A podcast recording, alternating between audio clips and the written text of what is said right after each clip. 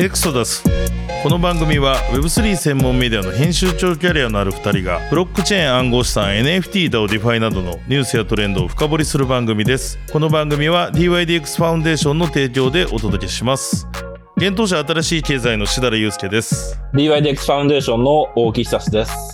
エクソダスエピソード15始まりましたよろしくお願いしますよろしくお願いします。あのこのエクソダスは毎回月曜日に収録大木さんと基本的にはしてるじゃないですかはい。で、ちょうどこの1週間前の月曜日の収録ではですね、実はですね、なんかちょっとその1週間前の相場振り返って、大した事件もなくて、穏やかな 1週間だったでって話をしてたんですが、してましたね。ボラティリティ少ないって言ってまし少たね。ないっていう話を思いっきりしてたんですけど、そのちょうどだから夜撮ってて収録終わりぐらいに大木さんからもメッセが来て、あれ、バイナンスがみたいな。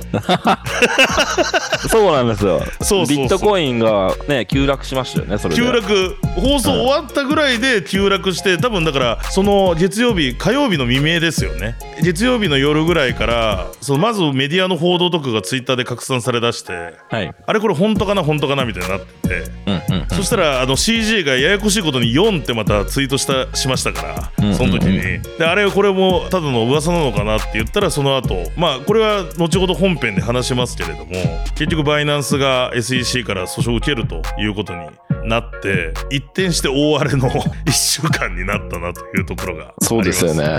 もしかしたら今年一番インパクトが大きかった1週間かもしれないですよね。そうかもしれないですね。ということで、まあ、今回のエクサスでは、そのニュースなどを中心に、いろいろまあご紹介していければと思っております。はい。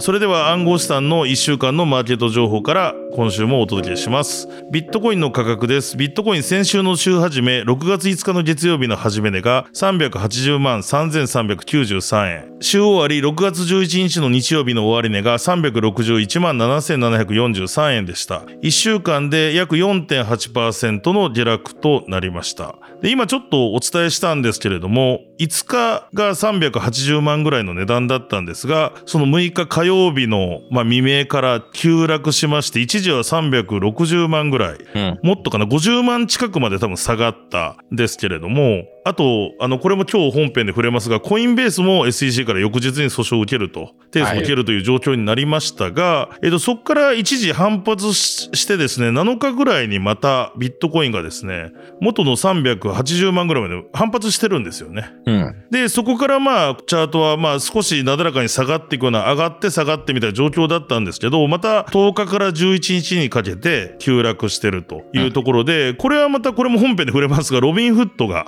えーの一部のアルトコインを取り扱わないようになったというような報道とかもあり、まあ今回の訴訟に絡むところですね。バイナンスコインベースの。えっ、と、そういった影響でアルトコインが、まあダメージを受けて、それにつられてビットコインも10日、11日ぐらいからまた下がっているというような1週間だったかなというところです。うん。うん。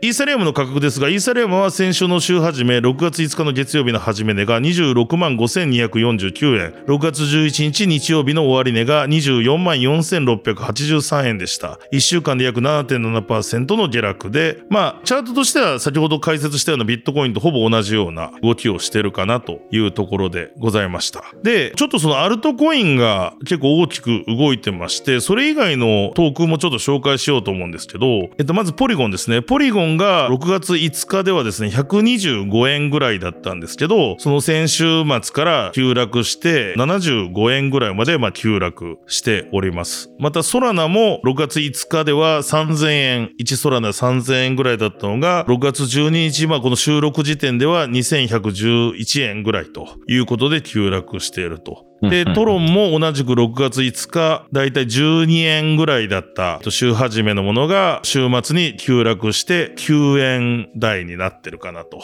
いうところで、詳しくはこの後も話すと思うんですけど、アルトが厳しいような状況だったかなと。はい。で、あの、毎週お届けしている定点の数字もお伝えしておきます。暗号資産全体の時価総額です。1週間前、6月5日が165兆5039億円だったんですけれども、6月12日の12時点の調査では、152兆2723億円ということで、まあ、大きく8%ぐらい全体下がってるかなというところではあります。うん。また、ビットコインの恐怖強欲指数です。こちらはですね、先週の月曜日53。で、そのバイナンスの報道があった6月6日、これが44の、まあ、3月ぶりぐらいの悲観の数字が、あの、指数が出ております。で、そこからまあ持ち直していて、水曜日53中立、木曜日50中立、金曜日50中立、土曜日49中立、うん。日曜日47中立、今収録時点12日の月曜日は47中立ということで、ややまあ指数、中立ではあるんですけど、またその週末にかけて、まあアルトショックとでも言いましょうか。指数ははい。比較的投資家心理としては、まあ中立ではあるもののちょっと下がる傾向にあるのかなというところです。で、続いて暗号資産のドミナンスです。いつもお伝えしているドミナンスがですね、コインマーケットキャップのデータから引っ張ってきているものなんですけれども、こちらドミナンスちょっと動きがありました。1週間前、6月5日がビットコイン45.89%、そして6月11日の夜のビットコインが47.64%ということで、うんえっと比較的ビットコインのドミナンスが増えておりま。売れますしたね。はい。イーサリアムは19.91から19.99。テザーが7.23から7.95。で、BNB が4.16から3.5。まあ、これ下がってますね。というような形で推移しておりますが、えっ、と、ちょっとこの多分、ドミナンスもですね、いろんな集計の多分仕方がある。うん。思っていて、トレーディングビューで同じようにビットコインのマーケットキャップを調べてみたんですが、こちらだとですね、もうビットコインのドミナンス49.29%と、50%ですね、ほぼ。もうほぼ50%まで、キュンとこの週末で上がってるという状況がありますね。うんうん。10日の12時ですね。10日の12時ぐらいに48.5%ぐらいだったドミナンスが、まあ、お伝えしたように約50%まで上がっているということで、これもちょっとアルトのリスク等考えられた動きなのかなというところでございます。で、グラスノードのビットコインのインフローです。取引所に送付されたボリュームですね。で、こちら少し増えてはいます。週の頭、5日時点では約4万ビットコインだったんですけれども、まあそこから、あの、その5日でガッと増えてたんですけど、まあ6月11日時点は2万5000 BTC ぐらいということで、まあこのあたりをですね、まあ比較的推移してるような、ボリュームとしては、この1ヶ月ぐらいで見てもそんなに大きくインフロがなんか動いてないのかなと見られます。ではい。逆にちょっと今回ポリゴンのインフロをうん。見てみたんですよ。うん。そしたらですね、異常に上がっていてですね、5日の時点でのインフローが1万6500ぐらいだったんですけれども、6日の時点で1億8246万ポリゴンになってると、マティックになってると。うん。というところで、やっぱりアルトに関しては比較的取引所に送られた。で、これはまた後ほどニュースで解説しますが、やっぱポリゴンっていうのも今回 SEC から証券じゃないかと挙げられた銘柄の一つではありますので、あと、ロビンフットからね、デリストされましたよね。そうなんですよ。そういう影響もあってなのか、どうなのか。うんまあ、そのデリストはそれよりも数日後なんですけれども、今回のそのバイナンスショックで、ポリゴンなんか非常にインフロが上がってると。うんうんうん。もう桁変わっちゃってるって感じですね。なるほどですね。というような状況ではありました。うんうん。はい。あの、ざっと数字の方をご紹介してきたんですが、大木さんいかがでしょうか？そうですね。とまずはやっぱり、アルトコインに厳しい相場だなというふうに見てます。でもうほとんど志田さんが説明してくれた通りなんですけど、SEC から証券判定を受けた銘柄とか、あと、まあ、ロビンフットからデリストされた銘柄が中心に売られてる印象かなと。で、一方で、ビットコインドミナンスが50%近くまで増えたっていうね、データもありますので、うん。ここら辺明暗が分かれているかなというふうに見てますと。まあ、ただ、まあ、後ほど喋ると思いますけど、証券判定が下されたというか、その決定になったわけではないので、そうですね。はい。うん争う、そのもちろん SEC にそういう判定されたことはネガティブでしかないんですけど、うん。まあ、ただそれが今後裁判で争うという姿勢をコインベースとかも見せているので、うん。まだまだ結論付けるのが早いんじゃないかなと、はいそうで、すね。思います。あの、CFTC なんかの意見はまた違ったりもしますからね。ものによっては。そうですね。であと、なんかこう、コインベースの CTO だと思うんですけど、が、あの、インタビューで、あの、答えてたのがちょっと印象的で、例えばなんでコインベースの訴状の中には、イーサが入ってなかったの確かに。XRP が入ってないのかとか、うん、そうね。あ XRP 訴訟しなかったっけ？みたいな。そうですよね。はい。が入って、それをだから上げたでしょっていう。はいはい経はい経営中だから上げたいのかわかんないですけど。なんか、その話で言うと、貧満文書っていうのがあるじゃないですか。昔、はいはいはいはい。イーサはコモディティだってって言ったみたいな記録？十分に分散化されてるっていそううそう、そ言ったらいいですそそのそれをが今公開されてなくて、確か XRP 側が今公開求めてるんですよね。で、それをなんか13日までに、だからもしかしたらこの放送時点ではいろいろ動いてるかもしれないですけど、うんうんうん。だからそれが出てくると、まあ、XRP というよりは、なぜ当時 SEC がイーサリアムを分散化してるって言ったか根拠みたいなのが多分書かれてるはずで、うんうんうんうん。で、それが出てくると、もしかしたら他にも、いや、やっぱりこっちはセキュリティ証券じゃないじゃんっていうことも出てくるかもしれないとか言われてるんですよね。なるほどですね。だから、そそれもあっていい差がないのか、で、ややこしいのがそれを言ってんのがなんか XRP だったりするので、そうですよね。そう。だから XRP なんで入ってないのかなっていう、そう。そうですよね。であと、あと、ゲンスラー確か議会証言の時に、はい。イーサリアム証券ですかってめっちゃ聞かれて、濁してたんですよね。濁してたら逃げまくってましたよね。逃げまくってましたよね。うん。で、イーサリアムに関しては、ニューヨーク州の司法長官が空コインを3月に提訴した時に、はいはい。イーサリアムは証券だっていうふうに主張しうていん。ましたよね。なので、まあまあ、で、CFTC はコモディティだっていうふうに言って言て。ってると。うん。そこに SEC の立場を表すことがなく、このコインベースの訴訴状が確かに。通り過ぎていったというか、うん。そこふ、そこ、そこ触れないんだっていう、そうっすね。では思いまししたけどね。はい。そう、まあまあ、ただ、まあ、マーケット的には、下がったと言ってもね、数パーセントですし、クリプト業界においては、まあ、限定的なんじゃないかなっていう気もしたりはしてまして、た。そうなんですよね。うんそんな大きくないですよね。あるとも落ちてはいるものの。なんで、やっぱり、なんだろうな、日本だと仮にわかんないですけど、金融庁が、まあ、証券判定とかはしないでしょうけど、あれ仮に金融庁に目をつけられたトークンがあるとしたら、はいはいそのトークンってもうおしまいだと思うんですよね。え要はその、その次に来るものってさ、裁判するっていうのあんま聞いたことないんですよ、僕は。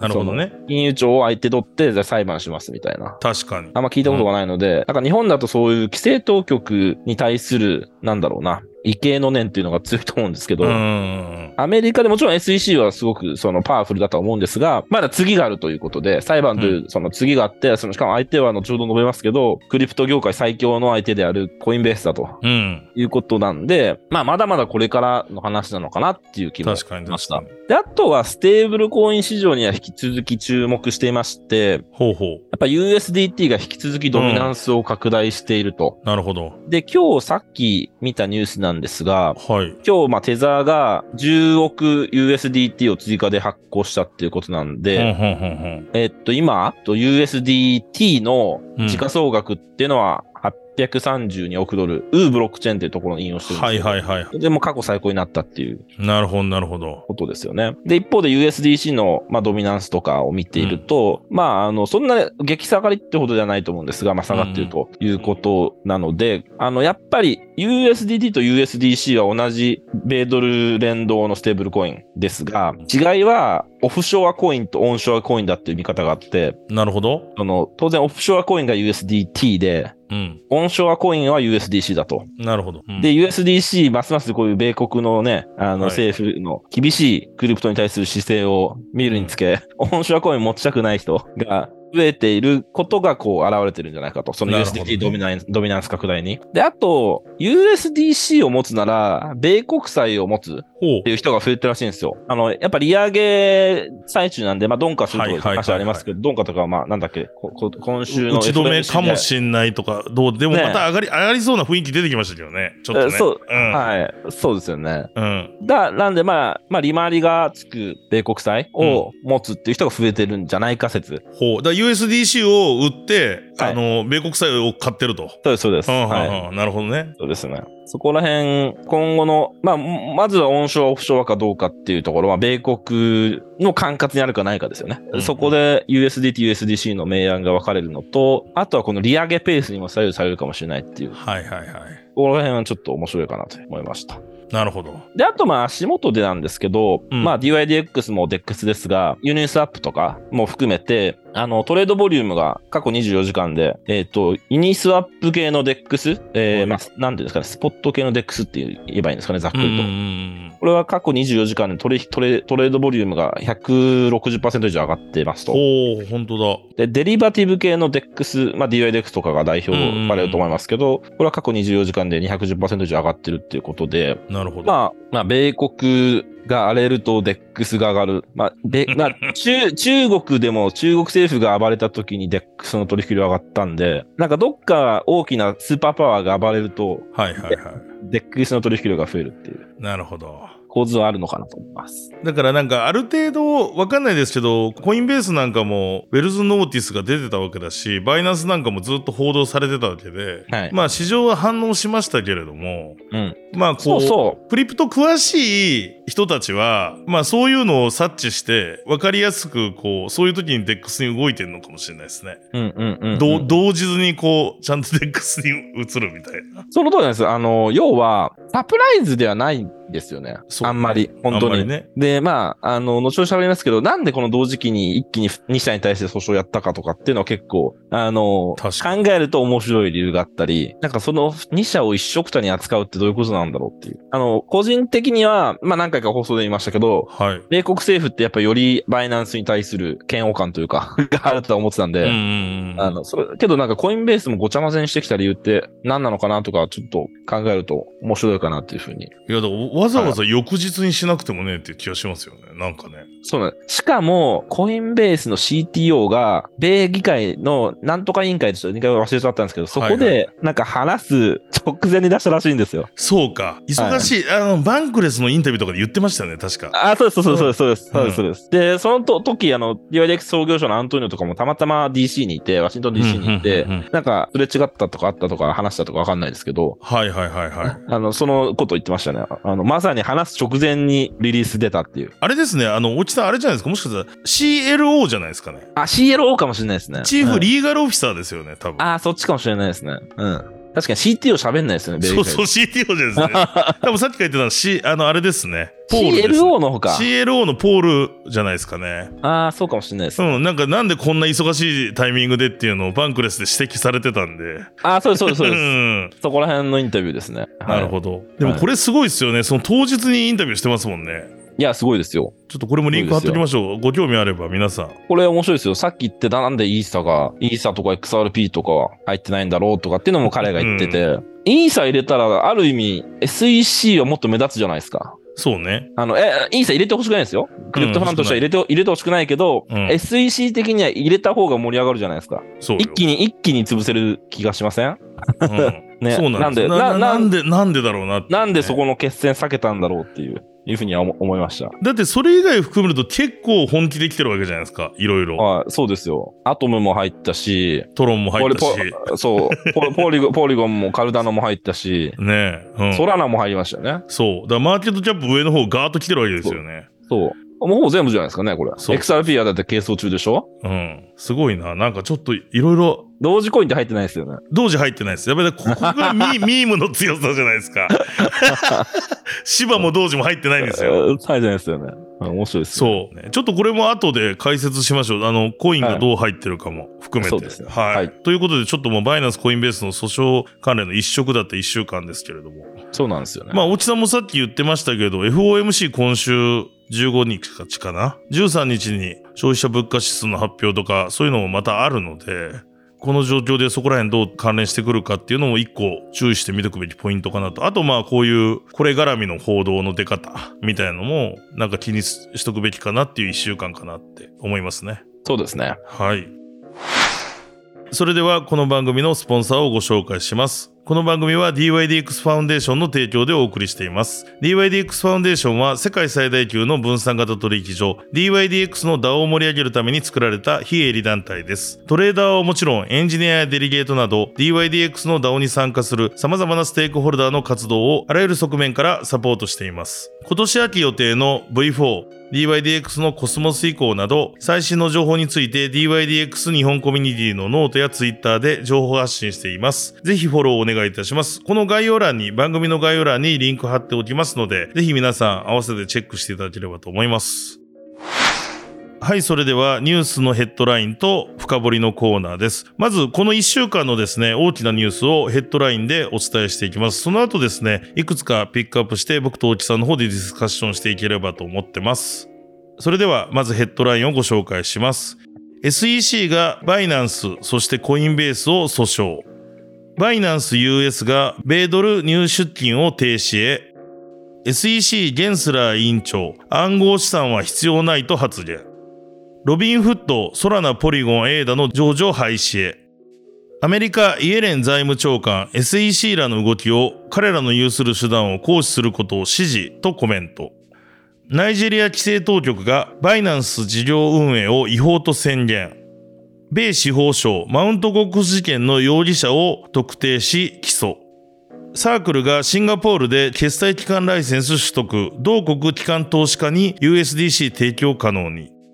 欧州消費者機構 EC と消費者当局に SNS の暗号資産広告規制強化を求める申し立て。クラーケンの NFT マーケットプレイス、クラーケン NFT が正式ローンチ。イーサリアムネームサービス ENS を Web2 ドメインとしても利用可能なドットボックスを発表。レンズプロトコルが約20億円調達。ビットフライヤーにザ・サンドボックス上場へ。OK コインジャパンがジリカのステーキングサービス提供へ。ということで、多くニュースがこの1週間ありましたが、やっぱりまあ冒頭でもいろいろもう、おちちゃんと話しちゃいましたけど、はい一番はこの SEC、そしてコインベース、バイナンスとの、うんもう提訴というニュースが、まあ一番かなと思いますね。そうですね、もう、うんこれでね、話題はもう尽きてしまった感じは ありますけれどもね。ありますけどね。うんで、ちなみに一応ちょっと補足、簡単に概略だけ僕の方からご足しておくと、6月5日ですね、にまず、と SEC がバイナンスと CG を提訴しましたと。うんうんうん。で、これを受けまビットコインは下落しましたが、その時に一応その訴状の中に有価証券、これは有価証券だって言ってたトークンとして、先ほど来言ってますけど、あの、バイナンスの BNB と BUSD 以外にも、いくつかのトークンをが書かれてたんですね。で、それが、ソラナ、エーダ、ポリゴンマティック、アトム、アルゴランド、アクシーインフィニティ、サンドボックスのサンド、ディセントラランドのマナー、あとファイルコイン、コティという銘柄ですね。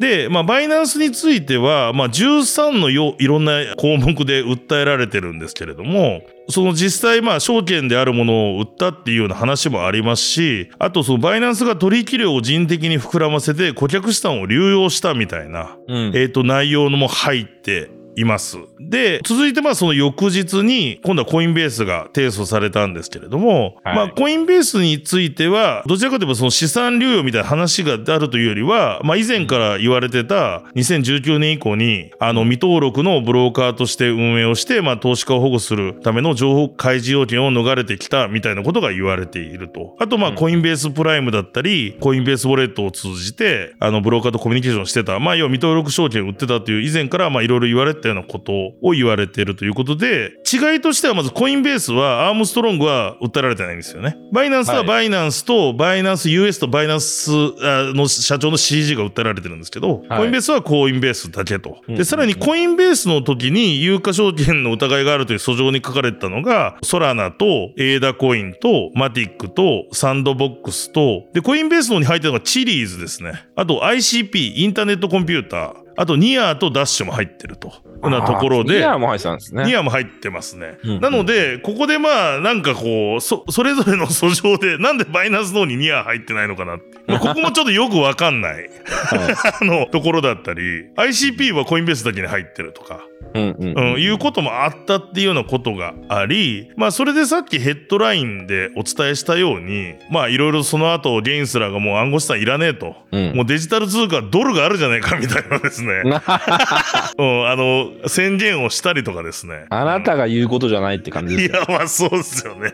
うん で、あとこれはちょっと今日紹介しなかったですけど、なんか報道によると、昔、ゲンスラーは雇ってくれみたいな話をしてたことが。あー、なんか、そう、MIT 教授時代に、そうですよね。アドバイザーやろうかみたいな打診をしたとかしないとか。で、なんかそう、報道によるとですけど、それをなんか日本で二人が話したみたいなのを報じられてそうなんですね。いや、そうなんだと思いながら、もう本当かどうかそれは分かんないんですけど、まあいろいろそれ絡みのいろんな有識者の見解だったり、ええ面白いですね。で、さっき言ったように、これを受けての流れですけど、ロビンフットがソラナとポリゴンとエーダの情報書を廃止したっていうところ。うん。そうね、ロビンフットは米国ではやっぱ仮想通貨取引アプリとしてもかなりね、影響力あるみたいですからね。で、しかもロビンフットって株とかも売ってるんで、証券売れるんですよね。うん。うなんですけど、やっぱりそれとこれとはまた違うみたいな話になってるっぽくて、とりあえず、ソラナ、ポリゴン、エーダを上場廃止するんですかね具体的には6月27日ぐらいにディリストする予定みたいなことが今言われてるっていうのが、まあ、この一連の流れ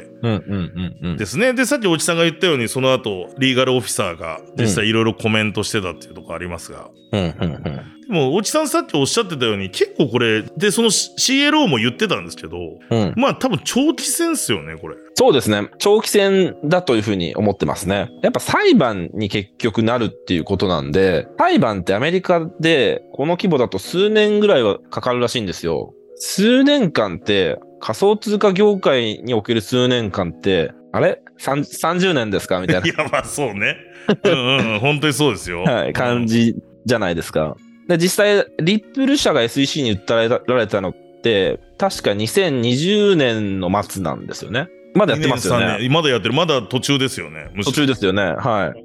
で、まあ、それよりも規模が大きいというか、あの、訴訟確かに。だとは思うので、リップル社ももちろん体力あると思いますけど、コインベースもね、リップル社より体力がある、クリプト業界最強の相手って、あの、DYDX の創業者アントニオとかは言ってますけど、なるほどね。そのリソース的にも、能力的にも、そうか。うん、あとはもちろんお金も。なんで、相当な時間がかかるんじゃないかなと。しかもあれですよね、コインベース側がかねてから主張してますけど、はい。SEC がその審査をして、上場す、株を上場させてるわけで、はい。なんでやねん、なんでやねんみたいな、その時言えよみたいな。はいはい。なんで、これって、うんもう、あのー証拠というか、なんだろうな、事実、強力な事実と論拠って、戦える論拠って、クリプト業界にあると思うんですよね。はいはいはい。あの、あもちろん僕、法律家じゃないんで、そんなに、はっきりと言っちゃいけないのかもしれないですけど、まあ、今言ったように、すごい矛盾してる行動とかがあるし、結構その、後ほども触れますけど、これうん SEC のやっぱゲンスラー委員長のその政治的な思惑、はポリティカルアジェンダで動いているっていうふうに思われても仕方がないと思うので、あ。うん。とりあえず政治力にこうかけて期待してやっちゃったみたいな、ような気気がするんですよね。うんうんうん理屈に合わないことも政治の力で変えちゃうみたいな。うんうん。なんかそそういうのにかけたんじゃないのかなっていう気がなんかしました。だから、これは僕の想像ですけど、単純にクリプト嫌いで、嫌だ、ダメだって言ってるんではなくて、はいまあそういうことの、彼にとってのなんかこう、政治的メリットあるかもしれない？うん。とかそういうことなんですかね？そうそう。だって彼は MIT 教授時代はいない。例えばイーサリアム証券じゃないとか、あの、いろいろプロクリプトのことを言ってたんで、そうですよね。やっぱ今年に入って結構その、やっぱ民主党の急進左派って言われる人たちと近くて、で、特にエリザベス・ウォーレン議員っているんですけど、うんはいはい。彼女はアンチクリプトアーミーっていうのを政治キャンペーンにかかか掲げてるんで、彼女と仲いいんですよ。と言われてるんですよ。うんうん。なので、なんだろうな、もちろん確固たる証拠を掴んでるわけじゃないんですけど、その今年からのやり口といい、あと一方でその CBDC でしょ、さっきの話じゃないですけど、デジタル通貨だけでいいじゃないかっていううんドルで。えうん それって CBDC というか、まあ、デジタルドルによって一元的にあのみんなのあの経済取引を管理してみたいな、そういう話じゃないですか。ブロックチェーンいりませんっていう、パブリックブロックチェーンいらないって話じゃないですかうん。うんうん。でそこがこうポリティカルアジェンダな気がするんですよね。なるほどね。でそこを推進するために、なんとかこう、クリプトを潰しに行くっていうのがなんか彼の使命のような気がして、これってね、そ相当その、なんだろうな、せ政治的な動きっていうんですかね。日本語でなんかいいのいい言葉なの政治的な国策操作じゃなくてな。それに似たようなニュアンスうん、なるほどね。なんじゃないかなと思いますね。はい。で、まあまあ、その政治の話は後ほどまたしたいんですけど、やっぱ裁判長いっていうところもそうなんですけど、うんあの、で、その、戦う相手はコインベースだと思うんですね。戦える相手は。うんうん、で、コインベースとバイナンスの、あの、訴訟、訴訟って、すごくこう、期間短かったじゃないですか。うん。これって、なんでだろうって思いません？いや、思いますよ。次の日じゃないですか、もう。次の日じゃないですか。で、これって、で、しかもこの二つの訴状の性格って全然違うと思うんですよ。はいはい。なんか言ってみれば、バイナンスに対する扱いって、まあ、言葉を選ばずに言うと、まるで反社を相手にしてるような。なるほど。うんうんうんそのゲンスラもツイッターで、バイナンスについて、うん。うん。広範な詐欺、利益相反、情報開示の欠如、計算された脱法行為とか。この、犯罪者じゃないですね、これ。なるほどね。で、で今、あの、てかまあ、あの、前の方に、あの、コインベースのね、罪についても、はいはいはいまあ証券法違反でしょ？で、そのうちに証券を上場させて取引させてと。はいはで、だとまたステーキングのサービスだとそうですね。そこですよね。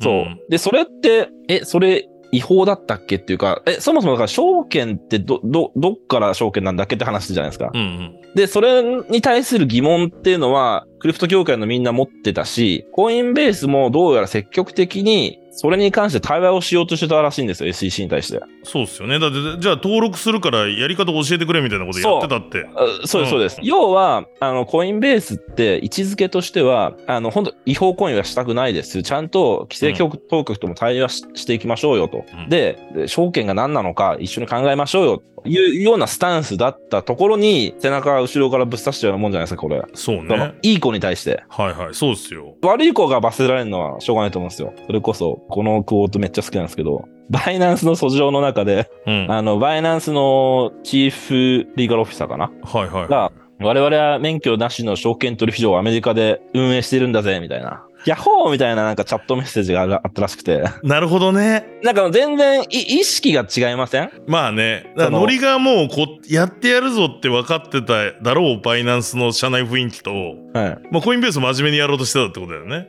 そうです、そうです。で、バイナンスって確かに僕の記憶が正しければ、2020年頃からスタンス変えたんですよ。はいはいい。はいはい。あまあまりに同時多発的に各国からなんかこう、そうだけね。警告食らって、うん。なんかすごい覚えてるのが、CZ がツイートで、なんか、スーツ着るかみたいな。うん。スーツ着て規制当局と話しに行くかみたいな、なんか、うんそんな、そんなノリのツイートしてたんですよ。確かはいはい2020ぐらいだったと思うんですけど。で、それでまだね、3年ぐらいじゃないですか。そうね。で、しかもなんかね、そんな感じのノリじゃないですか。軽い感じじゃないですうんうか。んで、一方、やっぱ、コインベースのブランディングって、うん、しっかりと規制当局と対話してっていう。そそれをこう、法令遵守を、法律遵守を、うんあの、ブランディングにもしていたと思うのでうん。、してた。そこを指し、指しますかっていうそうことなんですよね。で、そう、すいません。で、それでちょっとあの話ちょっとずれたりしたんですけど、あの、じゃあ、じゃあなんでコインベースとバイナンスのその訴訟のうん。時期が被ったのかっていうと、SEC はコインベースをバイナンスと同列にしたかったんですよ。おお。同じぐらい悪いやつです、みたいな。なるほどね。じゃないかなっていうふうに社内で分析してて、ほうほうほうほうああ社内では別に公式に分析してくれる、そういうまあ話題が。まあみんなで話してる中では、そうです、そうです。はい。で、あのー要は、並列に、その翌日に出すことで、うんバイナンスこの、まるで反社のようなことしましたよねっていう。あの、あ、ちなみにあの、訴状自体もすごい誇張されたもので、文脈、はい文脈無視ですごいなんか部分的に取ってくるらしいんですけど、まあまあ、ただ、ととは言ってもすごい、あの、ひどいことも文言とも書かれてて、で、バイナンスの CZ も、なんか社内メールかなんかで報報道されてましたけど、社内メールかなんかで過去に確かにその、ケアフルじゃなかった言い回しがあったみたいな。うん。ことはなんか言ってたらしいんですよ。で、それとけど並べることで、コインベースも、なんか同じに見えません？っていうか、我々実際コインベースとバイナンスのことを一緒くたにして話してませんっていうことで、だから一般の人なんかが聞くと、コインベースも悪いことしてたんだな、みたいな印象にはなりますよね。よりそうですよね。それが狙い。狙いなんじゃないかなって思いました。じゃないと、だって、あまりにも印象操作しないと、中身で全然か勝てないじゃないですか、多分。こコインベースって、先ほど情報上もしたし、うん。対話をする努力もしてきたし、しかも世界の進出の仕方も全然違って、バイナンスは結局、まあ規制が緩いところではガンガン営業してたわけで、でもコインベースってそういうことしてなかったわけ要は日本にちゃんと来るまでコインベースは日本で使えなかったわけですよね。はいだから要は米国以外でのこうなんていうんでしょうちゃんとしてる具合も全然ちゃんとしてるんですよねコインベースって。してますよね、本当に。会社としての発想、まあ文化っていうんですかね、うんうがん、違うと思うんですよね。そうかだからその牙城を崩すには、うんある意味そういうこうちょっとタイミングを合わすぐらいしてかまさないとそうなんですよ。勝てねえかもしんないからそう、少しでも有利に、あの、不利だと思うんですよ、めっちゃ SEC って。あの、あ、すいません。あちなみにまた法律家の人にちゃんと聞いた方がいいですけど、はい不利、不利だと思うんですよ。個人的見解ですよ、僕らのね。はい、うんはい。あの、不利だと思うので、うんやっぱこう、ちょっとでも印象操作いや、そうだ、ね。なんじゃないか。なって思っちゃうかな。なるほどね。いや、そうですよね。それもまああるのかもしんない。だからそれを知ってる人多いと思うんですよ、クリプト業界。だから言い方、まあまたアメリカの取引所だからとかっていうのはあると思いますけど、うん。まあ、あの、クリプト業界って結構、コインベースで一致団結する気はするんです。なるほどね。なんか、バイナンスって、その CG も言ってましたけど、その、で、過去の放送でも言いましたけど、けどアメリカ人ってやっぱりその、アジア系の中国の、しかも、ちょっと怪しい取引所っていう印象が結構あると思うんですよ、バイナンスに対して。うんうんな、なんとなくみんな。なんでそこって、なんとなくみんな疑問に思ってる。それがまあ CG とかはちょっと人種差別的なっていうような、ん私の中国のエスニシティで判断する人がいるってよく言ってると思うんですけど、はいはい。けどそういうところぶっちゃけ俺もあると思うんですね。うん。まあまあ、ただこのコンプラへの意識に関してはまあ、コインベースがさすがにコンプラ意識が高くて、あの、バイナンスが最近いくら変わったといえども、いや、コンプラ頑張ってましたよねとは言えないじゃないですか。うんうん。だから、その、全く二つの別の問題のはずなのに、はいその、そ訴状においても、うんなのに、こう、一緒くたにしてしまってるけどっていう話で。ねうん。まあけど、まあ、クリプトが、業界としては、こう、やっぱ、コインベースで、がこういかに SEC と戦うかっていうところが注目になるんじゃないかなと。それで、あとそう、アメリカに関して、そのバイナンスって、なんだろうな、アメリカで仮に営業できなくなっても、なんかバイナンス .com が存続すればいいじゃないですか。そうね。けど、あの、コインベースってそれを、アメリカなくなったらもうほ、もうほぼ終わり、なんかなくなるというか、その、うんアメリカに対する比重が大きすぎるので、まあ、最近なんかオフショアでデリバティブ始めようかなみたいなことになってますけど、そうね。まだまだね、最近の話じゃないですか、それって。そうですね。あなんで、やっぱコインベースでいうのは、国内で戦うリソースもあるし、動機もあるんですよ。能力もあるし、ところで。なんで、ここにやっぱ頑張ってもらうしかないんじゃないかないや、。そうですね。はい。だから気になるのは、それ以外のアメリカの取引所はどうなるんだろうなっていうのもちょっと気になるところだったり。そうですよね。ジェミナイもなんかオフショアあそうですねに行くって話してますようね。ん。あと、クリプトドットコムだ。とかだ。あ、けど、クリプト .com は確か、シンガポールかどっかじゃなかったでしたっけ？あ、そうか。そう。あと、それと僕なんか素朴にこれはちょっと多分わかんないと思うんですけど、はい。思うのが、その XRP は、まあ、リップル社があったから、お前らって言って訴えられてるじゃないですか。はい。で、今回、その証券じゃないかって言われたトークンの中には、やっぱりそのやっぱ法人格持ってるところもあるわけですよね。そうですね。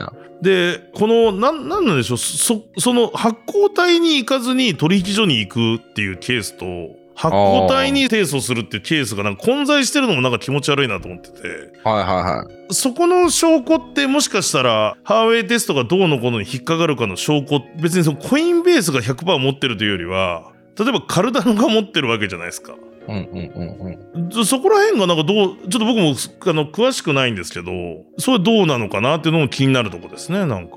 そうなんですよね。それで言うと、ちょっと、あの、ちょっとポジショントークに入るかもしれないですけはいど、はいはい。ソラナファウンデーションってあるんですよ。ありますね。うん。ソラナは証券じゃないって声明出したんですね。あ、出してた確。そうか、これ、これ受けてだよね。この本。はいうんうん。で、一方で、アトムっていうコスモスハブのトークンがあるんですけど、これは、ちょっとツイートで見たんですけど、なるほどなと思ったのが、コスモスは、どこかが 声明を出すみたいなもん、まあ、その、声明を出す組織がありませんみたいな。なるほど。さすが。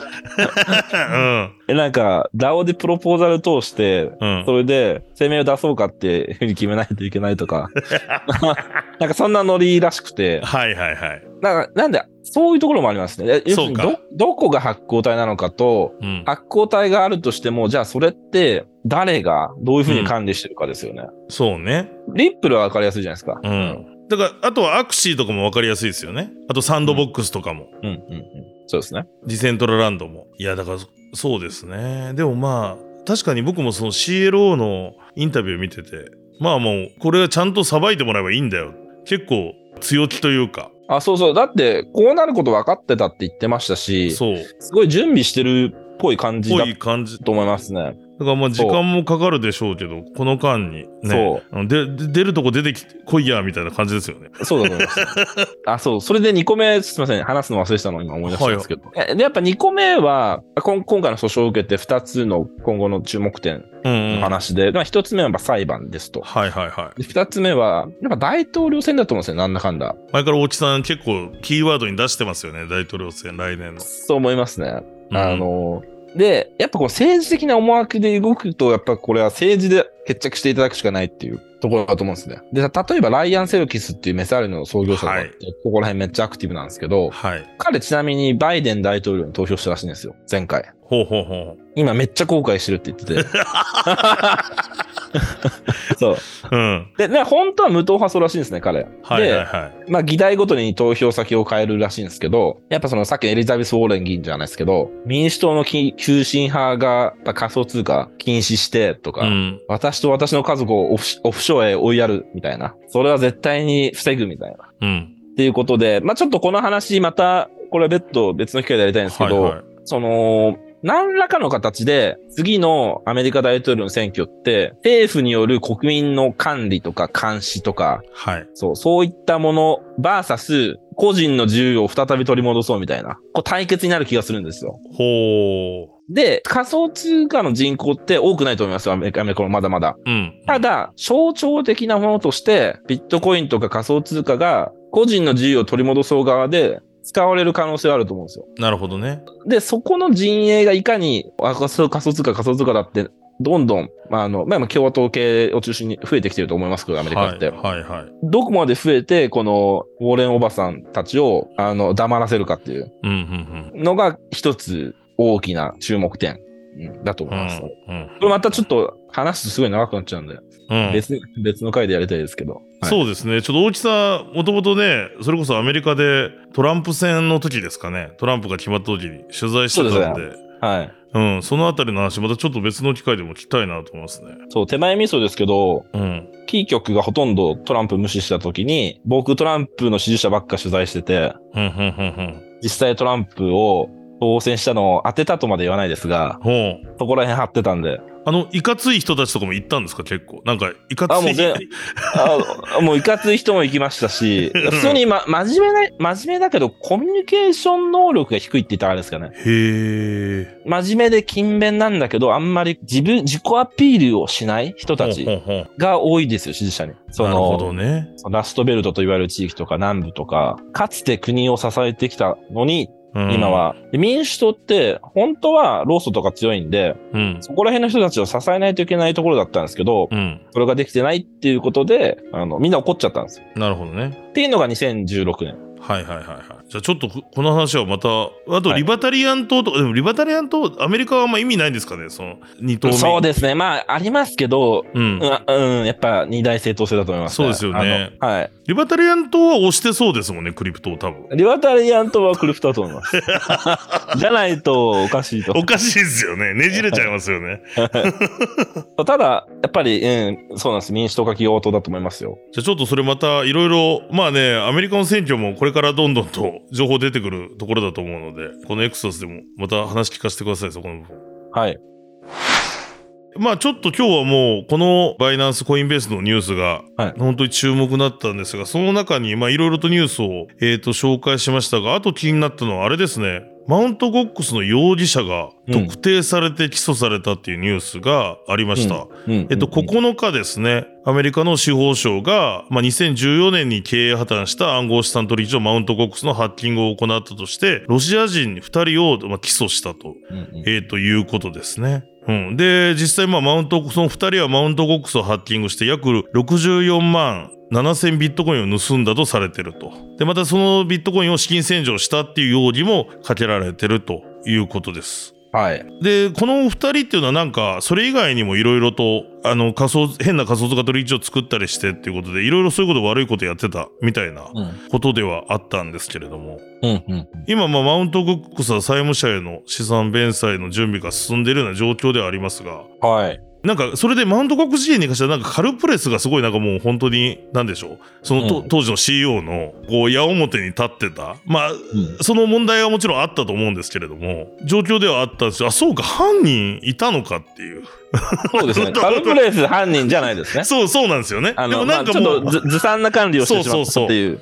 のはあるんですけど、実際もハッキングがあったということで、しかも当時ね、日本にあったわけですからね、マウントゴックス。そうですよ。東京初の世界最大の取引所ですよ。取引所。それはを、このタイミングで米司法省が、これ、今思って、これすみません、全然詳しく、はいあの、見てないのであれなんですけど、彼らからビットコインってなんか取り戻すことってできるんですかね？なんかそしたら、今、うん今、要するに、債権者に対する返済って、はい。マウントゴックスに残ってたものからだと思うんですよね。そうですね。で、けど、ハッキングされたものって、当然入ってないはずうん。なんですよ。うん。で、けど面白いのは、あの、ビットコインの価格がすげえ上がったから、残り物でも当時のいや、額よりそうです。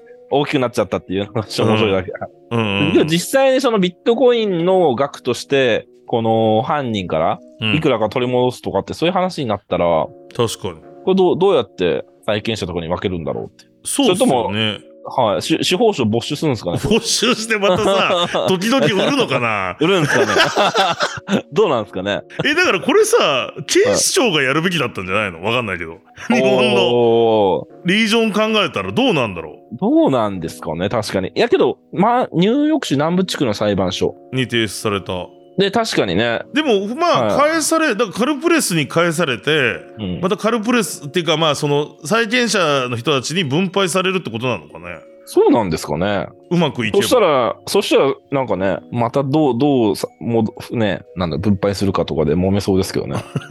で、あの、あの、ねあと、犯罪人の人の手数料とかあるらしいんですよ、これって。はいはいはいはいはい。で、もう、彼らがいろいろ処理するとは思うので、うんうんうん。ね、どうするんですかね。マウントゴックス復活に使ったりするんですかね。すごい、すごい、て適当な発言をしますけど、はい。だからこの犯人がまあ使っちゃってたかどうかっていうのもあるよね。まあそうですよね。64万7千ビットコインを。うん。うん。まあけど、これは本当ね、2014年からの、2014年の事件で、ちなみにその僕が前勤めてたクラーケンは、はいこの事件、この一連のハッキング事件を受けて作られたりなるほどしたりとかしてて、はいはいはい。あとは、やっぱそうですね、舞台が東京でっていう、とか、まあいろいろと、うん、なんだろうな、仮想通貨業界全体に影響を与えたあの事件ですよね、これは。まあ歴史の教科書が、ビットコインの歴史っていう教科書が絶対載るし。絶対乗りますね、これは。で、まだ解決していないと。その、そう。体験者にあの資産も返ってないし、犯人も見つかってなかったということで、ね、まだまだ10年以上、10年ぐらいか経ちますけど、いや、そうですよ。うん。でも映画ねですね、もうこれね。本当に。そうですよね。うんだからそう43歳、被告が43歳と29歳なんですよ。うん。ってことは、こう10年前の犯行ってことは、33歳と19歳がやってるんですよね。そうですね。すごいね。まあ、その当時からビットコインの価値を生み出してハッキングしようとしたって、あ、これ別に称賛してる意味じゃないけど、それはそれですごいな。うん。そうですよね。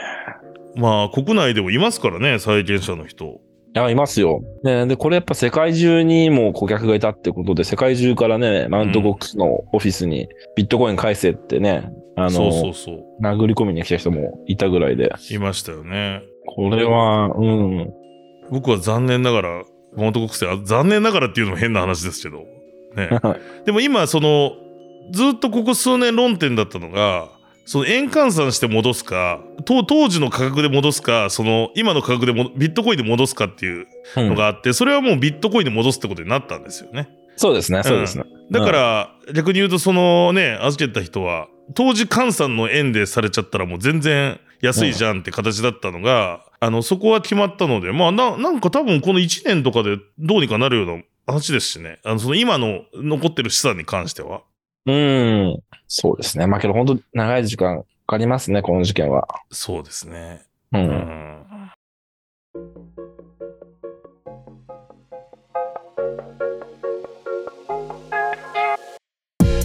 今週もエクサダスをお聞きいただきましてありがとうございました。このようにエクサダスでは暗号資産のマーケット情報と、そしてニュースのヘッドライン、そのニュースの深掘りのコンテンツをですね、毎週水曜日に通常回として配信しております。で、この通常回エピソードとついたやつですね。今回はエピソードが15なんですけれども、このエピソードとついた水曜日の回には、毎回 DYDX さんのサポートで、ポープ NFT を無料で配布しております。後ほど DYDX 日本コミュニティのツイッターがツイートするですね、フォームにですね、Discord ID とイーサリアムアドレス、そしてこれから大地さんが言うですね、秘密の言葉を書いていただくと無料で配布されますので、ぜひ、あの、リスナーの証明 NFT となっております。皆さん無料でゲットしていただければと思います。それでは大地さん、今週のキーワード何にしましょうか？はい。今週はゴックスでいきましょう。マウントゴックスのね、犯人がという話もありました GOX ですね。GOX です。英語で GOX と書いて、はい。これ面白いですよね。マウントゴックスっていう社名、社名というか取引所名がうん。ハッキングされたというのが有名になったので、今やハッキングされることをゴックスっていうっていうですそうなんですよね。ね。ね、いうのはもうそういう単語になってしまってる言葉ではありますけれども。